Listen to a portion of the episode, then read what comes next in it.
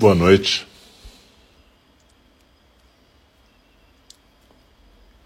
Então, é, estamos voltando aqui com o programa de quarta-feira, dia 6 de janeiro de 2021. E a gente agora vai ter a fala do Dharma.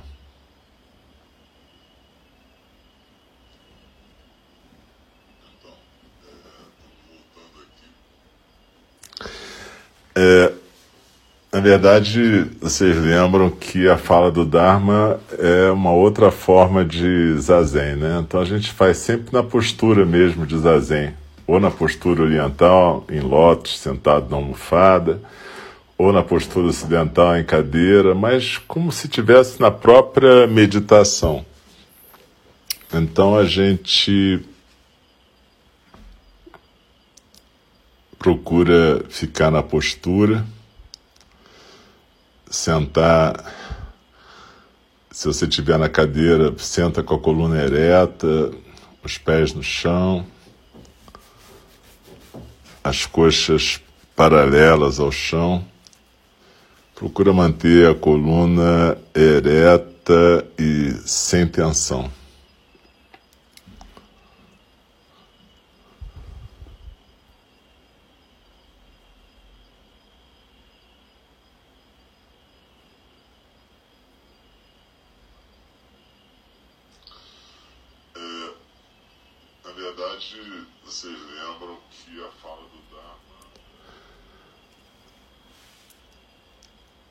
A gente vai começar a fala do Dharma daqui a pouquinho. Em geral, a gente, na fala do Dharma, a gente convida o sino a soar uma vez no começo e a gente recita um verso que a gente chama o verso da abertura do Dharma.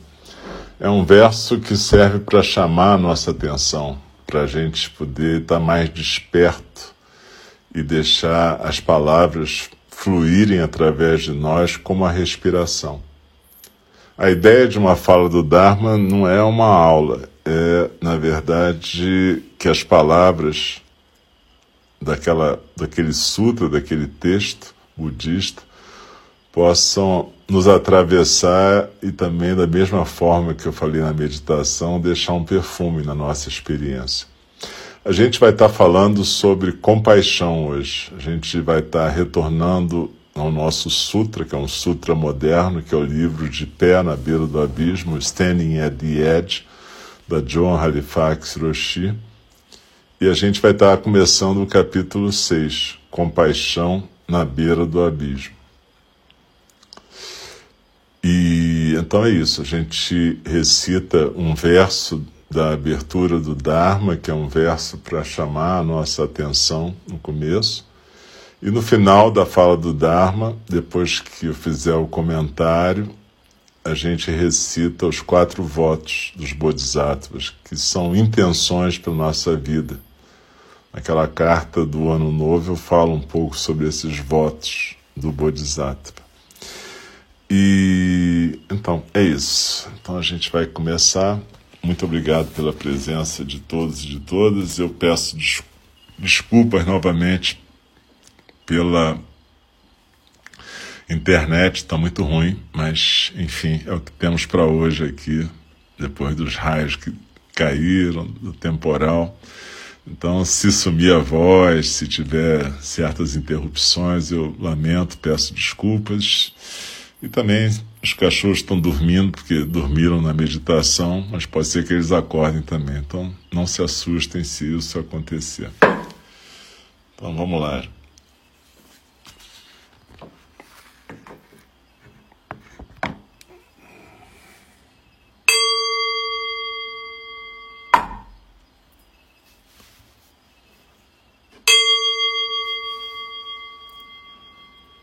O Dharma incomparavelmente profundo e precioso é raramente encontrado, mesmo em milhões e milhões de eras. A nós é dado vê-lo, ouvi-lo, recebê-lo e guardá-lo. Oxalá possamos verdadeiramente compreender e praticar o significado das palavras do Tathagata. O Dharma, incomparavelmente profundo e precioso é raramente encontrado, mesmo em milhões e milhões de eras. A nós é dado vê-lo, ouvi-lo, recebê-lo e guardá-lo. Oxalá possamos verdadeiramente compreender e praticar o significado das palavras do Tathagata. O Dharma, incomparavelmente profundo e precioso, é raramente encontrado, mesmo em milhões e milhões de eras. A nós é dado vê-lo, ouvi-lo, recebê-lo e guardá-lo. Oxalá possamos verdadeiramente compreender e praticar o significado das palavras do Tathagata. De pé na beira do abismo, capítulo 6 Compaixão na beira do abismo. Enquanto o espaço permanecer e enquanto os seres vivos permanecerem, que eu também possa permanecer, para dissipar o sofrimento do mundo. Shantideva, capítulo 3, versos 21 a 22, adaptado de Stephen Batchelor. E a Roshi Joe então começa. Quando a gente está na beira do abismo, em perigo de cair no precipício do sofrimento, a compaixão é o meio mais poderoso que eu conheço para manter nossos pés firmemente plantados nesta terra e nossos corações amplamente abertos. Quando eu escutei a pequena menina nepalesa gritando enquanto suas queimaduras estavam sendo limpas, a compaixão me ajudou a permanecer firme na empatia e me afastar daquele transtorno empático que eu estava começando a viver. Quando confrontei a violência sistêmica da guerra, do racismo, do sexismo e da degradação ambiental, a compaixão me lembrou dos meus valores, me ajudando a agir a partir de um lugar de integridade, ao invés de ficar presa numa indignação moral crônica e ineficiente. Durante os meus anos de sentar acompanhando pessoas que estavam morrendo, e como voluntária numa prisão de segurança máxima, a compaixão evitou que eu entrasse em burnout. A compaixão tem sido minha maior aliada nos tempos mais difíceis. Não somente a minha vida foi fortalecida pela compaixão, mas aqueles a quem servi também se beneficiaram. Eu também fui recipiente de compaixão. Minha vida foi profundamente afetada pelos tempos, naquele, naqueles tempos que as outras pessoas demonstraram um grande cuidado amoroso comigo. Há muitos anos atrás, eu estava deitada num leito hospitalar, esperando por uma cirurgia, tremendo de medo. Um amigo budista sentava do meu lado. Quando a equipe chegou para me levar para a sala de cirurgia, meu amigo segurou a minha mão e, com um olhar tranquilo e firme, disse: Lembre-se de quem você realmente é. O seu toque e as suas palavras enviaram uma onda de alívio através de mim. E eu repousei num lugar que era mais amplo, maior do que o meu medo da cirurgia, um lugar mais vasto que o meu medo da morte. Quando eu fui levada ao longo do corredor, as palavras ditas pelo falecido Roshi Hakuun Yasutani brilharam através da minha mente. Abre aspas. A compaixão do corpo não diferenciado da não causa explode e vem brilhando. Fecha aspas. Quando, assim como meu amigo, nós oferecemos compaixão, ela aparece como um brilho que queima e ilumina a partir de nossos corações como um cometa. Esse é o espírito de Avalokitesvara, o Bodhisattva da compaixão, aquele que escuta os gritos do mundo e responde com um coração ilimitado. Aquele que não afunda como uma pedra no oceano do sofrimento, mas sim abre-se como uma joia para o espaço aberto dentro, brilhando como uma luz para aqueles que estão lutando com a escuridão. Por décadas, eu tenho viajado pelas geografias da compaixão, explorando sua estrutura e seus processos mais profundos, aqueles que funcionam nessa paisagem poderosa. Eu tenho estudado, eu tenho examinado estudos científicos sobre a compaixão, recebido ensinamentos de mestres budistas, compartilhado histórias com cuidadores, sentado com prisioneiros e pessoas que estavam morrendo. Tenho treinado educadores e pessoas de negócios em abordagens da compaixão e usado a minha prática de meditação como um meio de investigação. E então há os desafios que a vida tem me apresentado, os perigos que têm sempre a possibilidade de amadurecerem como caminhos abertos. A compaixão se define como uma, um cuidado, um sentimento de cuidado genuíno com o sofrimento do, da outra pessoa e o desejo de melhorar o estado daquela pessoa. A compaixão também nos ajuda a acolher o nosso próprio sofrimento e o sofrimento das outras pessoas, com reações apropriadas. E, notavelmente, a compaixão é o caminho para podermos sair dos aspectos tóxicos dos estados da beira do abismo. Altruísmo patológico, transtorno empático, sofrimento moral, desrespeito e burnout. Por quê? Porque a compaixão traz para diante de nós nossas melhores capacidades humanas.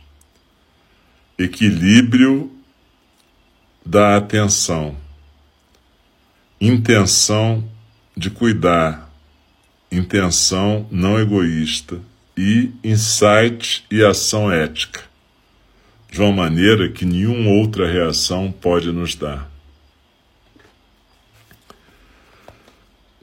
Primeiro subcapítulo a sobrevivência dos mais compassivos. Falando numa conferência que eu acompanhava em Dharamsala, na Índia, Sua Santidade, o Dalai Lama, disse, abre aspas, a compaixão não é uma questão religiosa, é uma questão humana. Não é um luxo. Ela é essencial para a sobrevivência humana. Fecha aspas. Eu assino embaixo das palavras de sua, sua Santidade que a compaixão é uma necessidade para a sobrevivência humana. E eu quero levar as palavras dele um passo adiante. Eu estou convencida de que a compaixão é a sustentação da sobrevivência de todas as espécies no nosso planeta. Sua, sua Santidade depois escreveu, abre aspas, não importa quão capaz e talentoso e habilidoso o indivíduo possa ser, se ele for deixado sozinho, ele ou ela não vai sobreviver. Não importa quão vigoroso e independente alguém possa se sentir durante os seus períodos mais prósperos da vida, quando se está doente, ou se é um bebê, ou se é uma pessoa muito idosa, você vai sempre depender do apoio dos outros. Eu acredito que em qualquer nível da sociedade, familiar, tribal, nacional, internacional, a chave para um mundo mais alegre e mais bem-sucedido é o crescimento e o cultivo da compaixão. O naturalista inglês Charles Darwin estaria de acordo. Darwin escreveu num livro chamado A Descendência do Homem, sobre a importância do termo, entre aspas, simpatia, que hoje em dia a gente chamaria de compaixão, explorando a tendência dos seres humanos e dos animais a ajudar aqueles que estão em sofrimento. Ele compartilhou a história de um cara que trabalhava num zoológico e que foi atacado por um babuíno agressivo. Abre aspas. Alguns anos atrás, um dos cuidadores no jardim zoológico me mostrou feridas profundas, já cicatrizadas, na borda do seu próprio pescoço, infligidas a ele enquanto ele estava ajoelhado no chão por um babum babum, por um babuíno muito violento. Havia um pequeno macaco americano que era um bom amigo desse cuidador do zoológico e que vivia no mesmo compartimento do babuíno. E esse pequeno macaco tinha um medo terrível desse grande babuíno. Mesmo assim, quando ele viu que o seu amigo humano estava em perigo, ele correu e, gritando e mordendo, distraiu a atenção do babuíno, de forma que o homem foi capaz de escapar. Darwin reconheceu que tais atos heróicos são mais prováveis quando, pessoa, quando aqueles que estão sendo, quando o que está resgatando e o que está sendo resgatado são parte do mesmo grupo. O pequeno macaco era um bom amigo do cuidador no zoológico e, portanto, provavelmente se sentiu motivado a arriscar sua vida para salvá-lo da morte nas mãos do babuíno. Darwin escreveu, abre aspas, é evidente que, em primeiro lugar, na, com a humanidade, os impulsos instintivos têm graus diferentes de força. Um selvagem vai arriscar sua própria vida para salvar um membro da sua tribo, mas talvez ele fique totalmente indiferente em relação a um estranho. Uma mãe jovem, pressionada pelo instinto maternal, vai, sem qualquer hesitação momentânea, correr o maior perigo para salvar o seu próprio bebê, mas talvez não para uma outra pessoa. Mas Darwin, fecha aspas, mas Darwin também reconhecia que situações extraordinárias, circunstâncias extraordinárias, vão inspirar algumas pessoas e seres a exibirem uma grande compaixão em relação a estranhos. Mesmo assim, muitos homens civilizados que nunca antes arriscaram sua vida por ninguém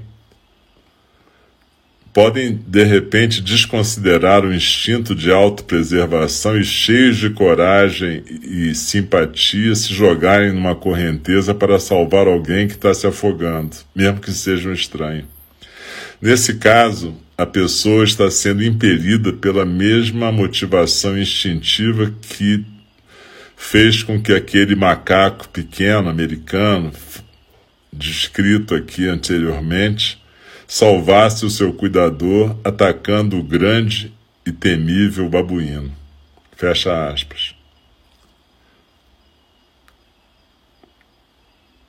Darwin, criou a hipótese de que a evolução seleciona esses traços, perpetuando esses traços nos seus descendentes.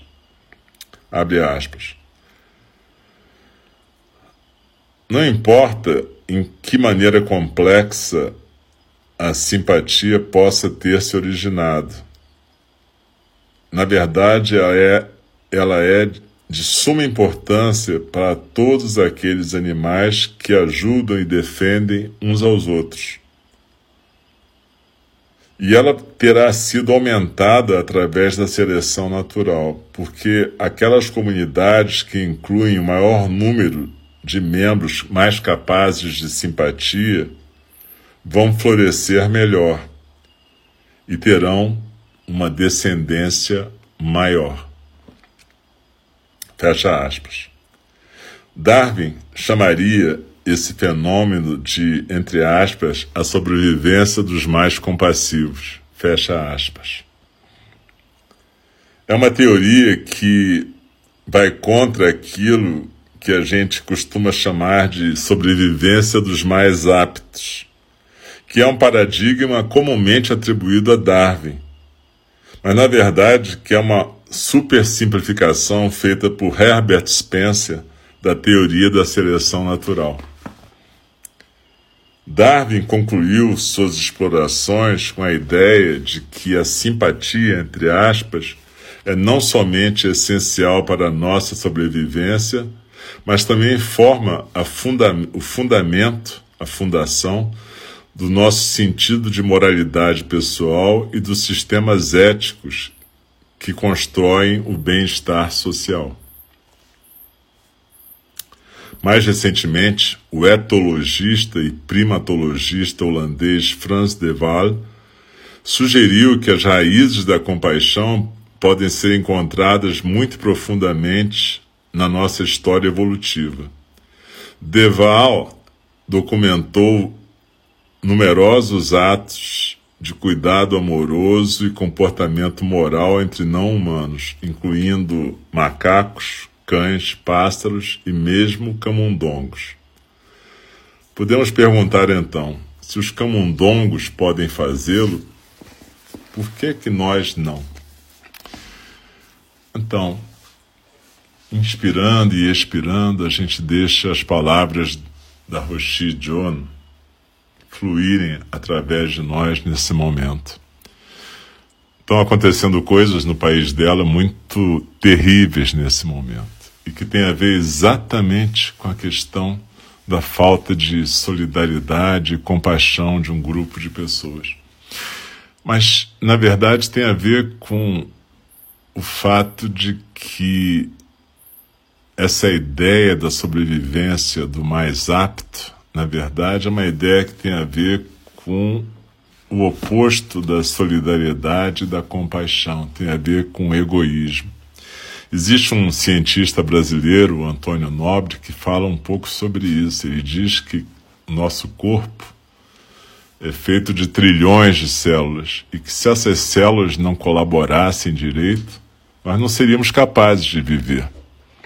Na verdade, o que torna possível a vida é a colaboração entre esses trilhões de células e mais ainda com aqueles milhões de bactérias de saúde que nós temos no nosso microambiente intestinal. Então, na verdade, a nossa vida é resultado de uma colaboração de trilhões de seres. Quando e ele fala muito de uma forma muito bela que quando alguma célula nossa resolve seguir um caminho egoísta, ela se torna aquilo que a gente chama de câncer, né? Ela vai correndo atrás só do benefício dela e, e se ela não for impedida pelo organismo através do seu sistema imunológico, ela termina levando o organismo todo para o fim. Então, o que a gente pode lembrar aqui, que a Rochi fala, dessa sobrevivência do mais amoroso, do mais compassivo, né? A natureza é cheia desses exemplos. Quem se reproduz mais é aquela, aquela espécie que é mais compassiva, pelo menos consigo mesma. Mas o fato é que os seres humanos que tem essa responsabilidade de cuidado com a terra, já que a gente partiu para dominar a terra num certo momento em que a gente se considerava separado da terra, né? Mas na verdade nós somos como dizem os budistas, nós somos responsáveis pela terra, na verdade. A gente cuida da terra, a gente cuida de todos os seres, inclusive de nós mesmos. Então a compaixão é uma necessidade nesse momento a sobrevivência dos mais compassivos, a sobrevivência das, através da solidariedade e da compaixão. Na verdade, a compaixão, é, como ela diz, é aquilo que pode defender a gente do burnout, da, desse dano moral constante que a gente está sofrendo, do desrespeito, de todas essas quedas no abismo, nesses abismos, né? A compaixão é que pode levar a gente a ter uma sociedade melhor através do engajamento construtivo. Né? Não basta a gente acusar umas às outras, uns aos outros. Né? A gente tem que ter atitudes mais construtivas que vão vir desse cuidado amoroso com nós mesmos e com o mundo. E até para a gente ter firmeza de dizer que mentir é errado, que fake news é errado, que não vale tudo para você ganhar eleições ou ganhar o poder, que na verdade o que é errado é errado, que se a pessoa é má, ela é má. As palavras existem para definir situações. Então a gente define situações não por uma questão de acusação, mas para colocar limites. E esses limites têm a ver com a compaixão também. Por isso que no budismo a gente sempre tem a compaixão junto com a sabedoria, né? Sabedoria e compaixão são representadas como dois seres num amplexo amoroso, num coito, né? Na verdade, se você às vezes vai num templo tibetano, você vê a representação de uma deidade sentada no colo de outra deidade, a sabedoria e compaixão, né? E normalmente também curiosamente nessas representações a sabedoria é a deidade feminina, Prajna, e a compaixão é a deidade masculina, o Bodhisattva Avalokitesvara. Mas enfim, é, o importante aqui é que a gente possa começar a abrir o coração para essa realidade de que a gente só vai sobreviver como pessoas e como sociedade se a gente aprender a desenvolver a nossa compaixão. Como a gente vai ver nos próximos nas próximas sessões dedicadas a esse último capítulo, é possível a gente treinar a nossa compaixão, cultivar a nossa compaixão e torná-la mais eficiente nesse mundo e nessa, nesse período particularmente difícil que estamos todas vivendo. Então, que a gente possa ser capaz de abrir nossos corações e mentes para que a compaixão possa se desenvolver e fluir através de todas nós.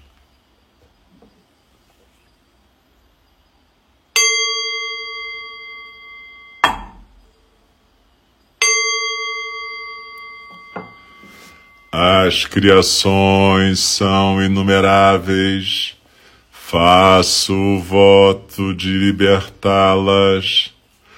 As ilusões são inexauríveis, faço o voto de transformá-las.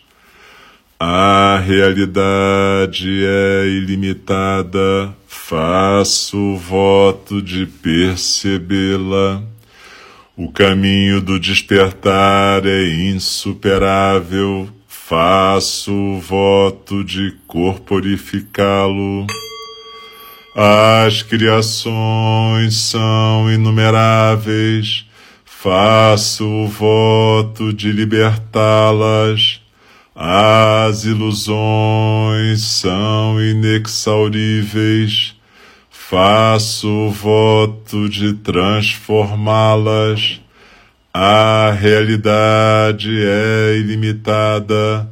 Faço o voto de percebê-la. O caminho do despertar é insuperável. Faço o voto de corporificá-lo. As criações são inumeráveis. Faço o voto de libertá-las. As ilusões são inexauríveis faço o voto de transformá-las. A realidade é ilimitada, faço o voto de percebê-la. O caminho do despertar é insuperável, faço o voto de corporificá-lo. Deixe-me respeitosamente lembrá-los: a questão de vida e morte é de importância suprema. O tempo passa e a oportunidade é perdida. Vamos despertar, despertar, preste atenção. Não desperdice a sua vida.